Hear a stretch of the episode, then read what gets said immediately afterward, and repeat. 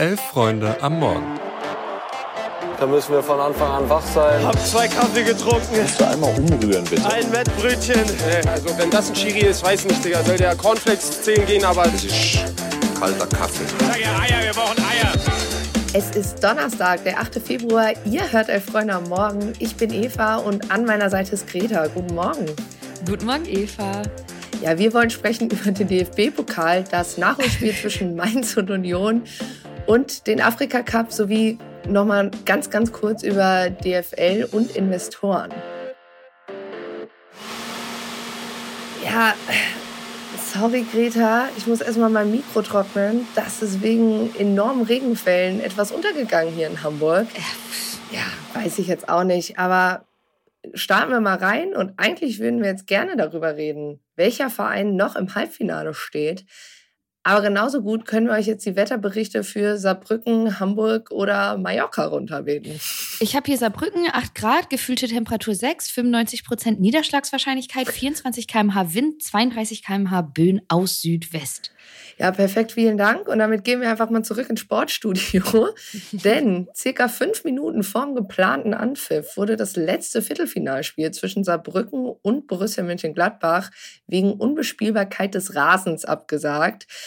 Ja, das äh, war wirklich mehr so eine Planschkuhle, als dass es ein Fußballplatz war. Die Saarbrücker Fans und auch die Gladbach-Fans dachten sich dann so, okay, dann haben wir aber jetzt noch ein bisschen Material, was wir abfeuern müssen und haben dann zusätzlich zum Wasser noch ein bisschen Rauch erzeugt. Aber ja, also das war alles von vorne bis hinten sehr kurios. Ich bin ganz ehrlich, äh, hier aus Transparenzgründen, treue HörerInnen wissen das ja sowieso, dass ich aus Sydney zugeschaltet bin. Das heißt, das Spiel für mich morgens war. Ich dachte erstmal, ich träume irgendwie noch äh, und habe das gar nicht so richtig auf die Reihe bekommen. Zumal in der Vergangenheit ja schon mal ein Pokalspiel von Saarbrücken wegen des Wetters, Achtung Witz, fast ins Wasser gefallen wäre. Ja, und jetzt ist natürlich die große Frage, Greta, wann wird das Spiel nachgeholt? Denn die Terminpläne der beiden Vereine, aber auch die des DFB, die sind voll und der Rasen in Saarbrücken wird sicherlich in absehbarer Zeit nicht besser werden. Ja, wobei ich muss sagen, Gerardo Seoane äh, scheint eher so das Positive zu sehen. Er meinte, der Vorteil sei, dass beide Mannschaften ja nicht international spielen und wir werden schon einen Termin finden zwischen einem Dienstag und Donnerstag. Also von daher, das wird schon alles. Übrigens, was ich viel lustiger finde, die Auslosung der Halbfinals wird ganz normal trotzdem jetzt am Samstag äh, im Sportstudio stattfinden. Das sind dann halt ne, Lautern, Leverkusen, Düsseldorf im Lostopf und halt so eine Kugel mit Sieger. Ja, finde ich super. Äh, die Halbfinals finden dann übrigens auch wie geplant am 2. und 3. April statt, außer es regnet halt. Ich sage auch mal so, ein gewisser Wettbewerb namens Supercup, ja, der hat ja den zeitlichen Stress ursprünglich mal reingebracht wegen zweier Vereine, die jetzt überhaupt nicht mehr im DFB-Pokal dabei sind. Aber wir erinnern uns, wie spät das Spiel zwischen Saarbrücken und Bayern überhaupt stattgefunden hat. Aber lassen wir das, das ist auch so ein Henne-Ei-Problem wahrscheinlich. Einen kreativen Vorschlag für einen alternativen Austragungsort hat indirekt der FC St. Pauli beigesteuert. Der hat sich aufgrund des dann doch überdurchschnittlich schlechten Hamburger Wetters in 2024 dazu entschieden, dass sie ihre Trainingswoche vom 12. bis zum 16.02. kurzerhand nach, na klar, Mallorca verlegen. Genau, daher auch der Wetterbericht am Anfang. Ähm, ich würde mal sagen, die bringen frischen Wind in die Sache. Fühlt sich so an wie früher in der Schule, wenn man diesen halb motivierten Sportlehrer bequatscht hat, draußen Unterricht zu machen und es dann wirklich funktioniert hat und der mit der Klasse auf den Hof gegangen ist. Ja, aber ein bisschen Spaß beiseite. Ich finde es wirklich ein bisschen merkwürdig. Vom Stadtrivalen HSV hat man zumindest auch noch nichts in die Richtung gehört ja, vielleicht mal ein paar Tipps abholen zur Rasenpflege an der Stelle. Aber apropos Rasen, der Rasen an der Kollaustraße, also das ist der Platz, an dem der FC St. Pauli trainiert, der soll zumindest in dieser Woche erneuert werden.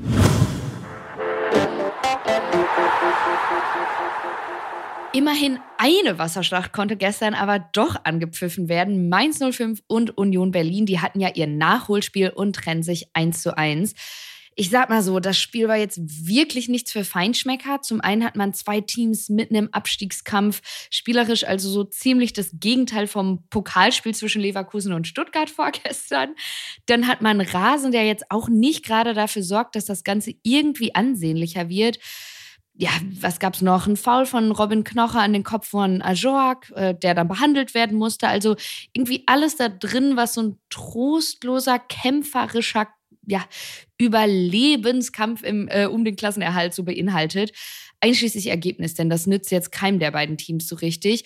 Nur Köln, die profitieren, weil immerhin der Anschluss äh, an Union da bleibt. Die sind noch in Schlagweite. Ja, ich war ja so im Pokalfieber drin. Ich war kurz ein wenig verwundert, warum das Spiel nach den 90 Minuten und dem Stand von 1-1 dann jetzt abgepfiffen wurde und es gar keine Verlängerung gab.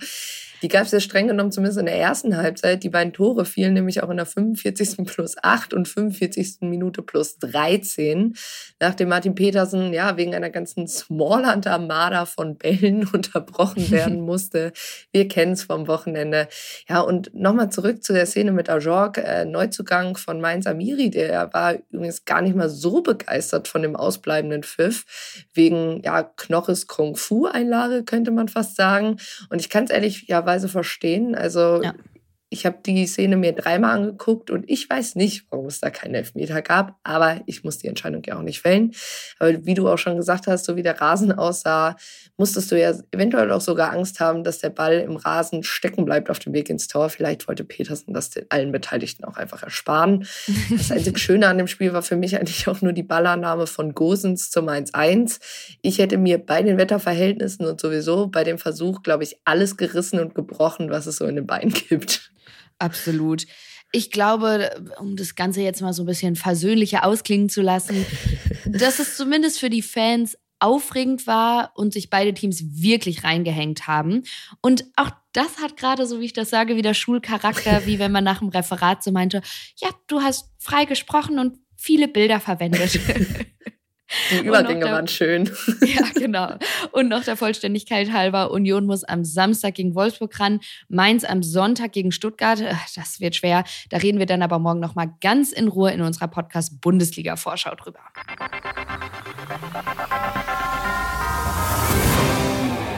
Die Teilnehmer für das Finale beim Afrika Cup stehen seit gestern Abend auch fest. Im frühen Halbfinale hat sich Nigeria gegen Südafrika durchsetzen können.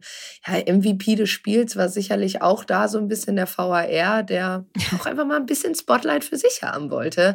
Erst bei der Elfmeterentscheidung für Nigeria.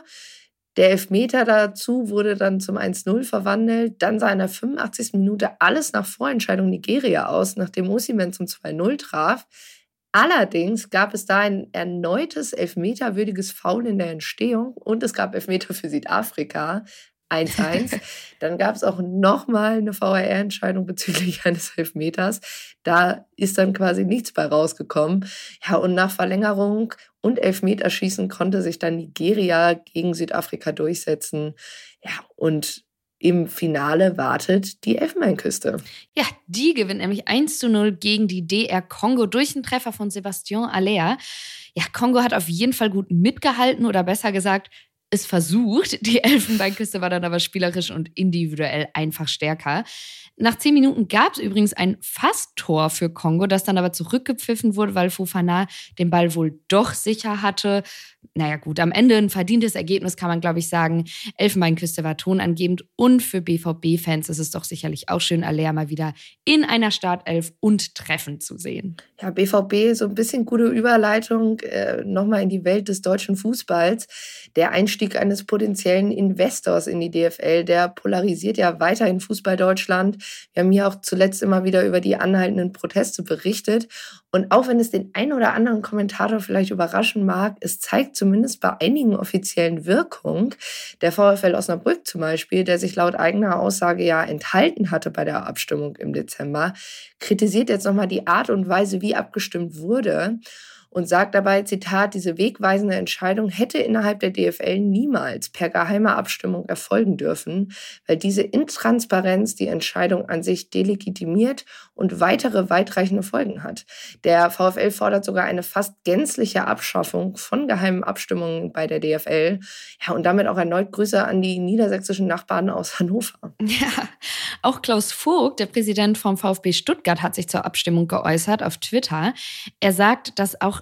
nach dem Verständnis von Demokratie im Fußball zwar die Mehrheit entscheide, aber wenn nicht sichergestellt werden kann, dass ein demokratisch zustande gekommenes Ergebnis korrekt sei, dann müsse man halt über eine Neuabstimmung nachdenken. Insgesamt ein ganz interessanter Tweet, weil er halt auch sagt, dass man die Interessen der Fans ernst nehmen sollte. Also lest euch das gerne mal durch.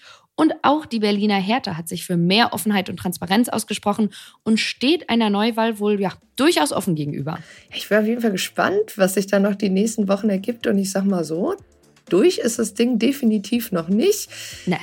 Durch sind aber wir für heute.